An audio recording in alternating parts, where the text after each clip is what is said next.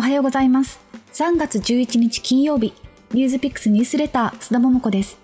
この番組では、ソーシャル経済メディア、ニュースピックスの編集部の記者が、毎朝一つ、今日ご紹介したいニュースを選んで、5分間で解説していきます。金曜日のテーマは、サイエンス。科学やテクノロジーにまつわるホットなトピックスやその背景を、噛み砕いてわかりやすくお伝えしていきます。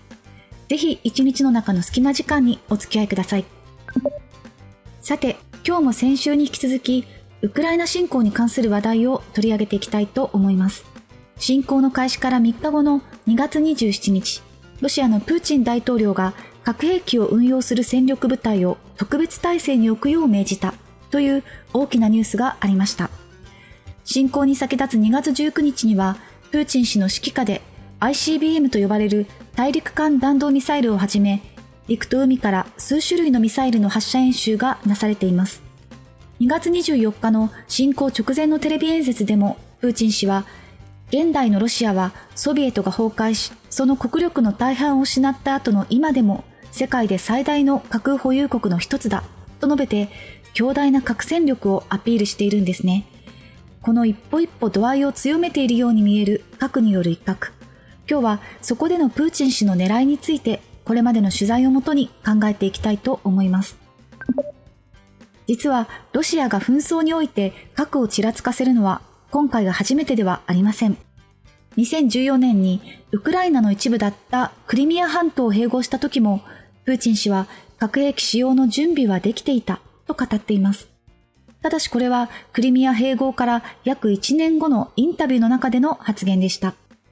今回は軍事侵攻の最中ですので、より深刻だということで世界の緊張も高まっているわけです。プーチン氏が演説でも述べたように、ロシアはアメリカと並ぶ世界最大の核保有国です。現在保有している核弾頭は約5980発。これでもピーク時の10分の1程度まで減っているそうなんですが、驚いてしまう数ですよね。ただし、専門家の間では、今特別体制に置かれている核兵器が実際に使われるという可能性はほとんどないと見られています。というのも、それらの核兵器は遠く離れた国の中枢を攻撃する戦略核と呼ばれるものなんですね。具体的には、例えばアメリカやイギリスといった国になりますが、両国とも核保有国ですから、仮に核で攻撃すれば必ず核による報復があるつまり、ロシアも壊滅的な被害を受ける恐れがあるわけです。さすがにロシアがそれに踏み切ることはないだろうと見られています。アメリカなどにウクライナへの軍事介入をさせない、させたくない、そのための一角だというわけです。では、核が使われてしまう可能性がゼロかというと、そうではなく、戦場での小型核の使用はもしかしたらあり得るのではないかという懸念があります。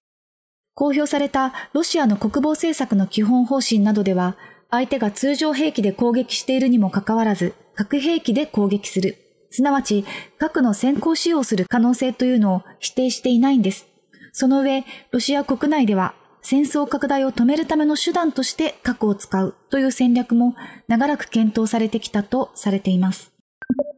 こうした戦略を踏まえると、さらなる一角としてデモンストレーション的に核を使用するというケースが考えうるわけです。その場合のターゲットは人がいない平原などではないかとも推測されています。言うまでもなく、仮に誰一人いない場所であっても長期の放射能汚染をもたらす核兵器は絶対に使われてはなりません。